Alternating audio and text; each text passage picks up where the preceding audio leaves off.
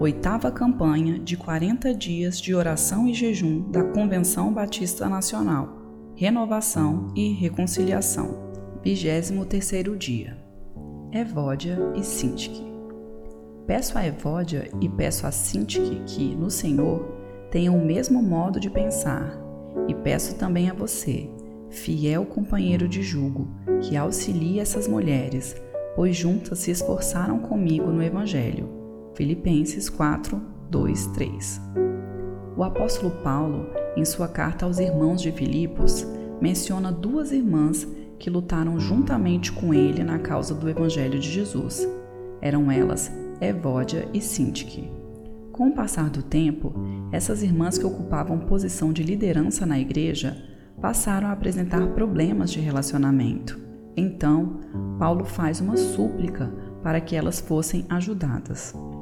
Percebe-se no pedido feito que em algum momento as irmãs haviam se distanciado do propósito e estavam vivendo em desarmonia e de forma repreensível.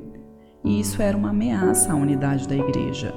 O significado dos seus nomes estavam contraditórios à situação vivenciada, pois Evódia significa doce fragrância e Sintique, boa sorte.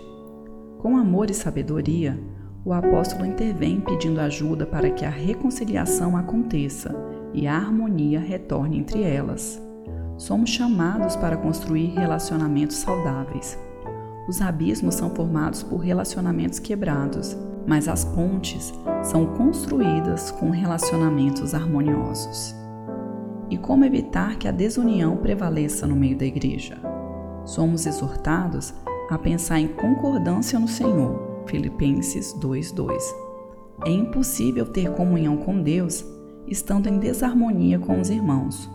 O fruto da nossa harmonia vertical é a nossa união horizontal. A Bíblia nos descreve como irmãos amados, pertencentes à mesma família, ao mesmo rebanho, membros do mesmo corpo e batizados no mesmo Espírito. Portanto, somos da renovação e da reconciliação. Valdineide Bandeira, Igreja Batista Nacional Bethesda, Porto Velho, Rondônia, diretora executiva da CBN Mulher. Motivos de oração pela unidade na igreja local pela CBN Mulher.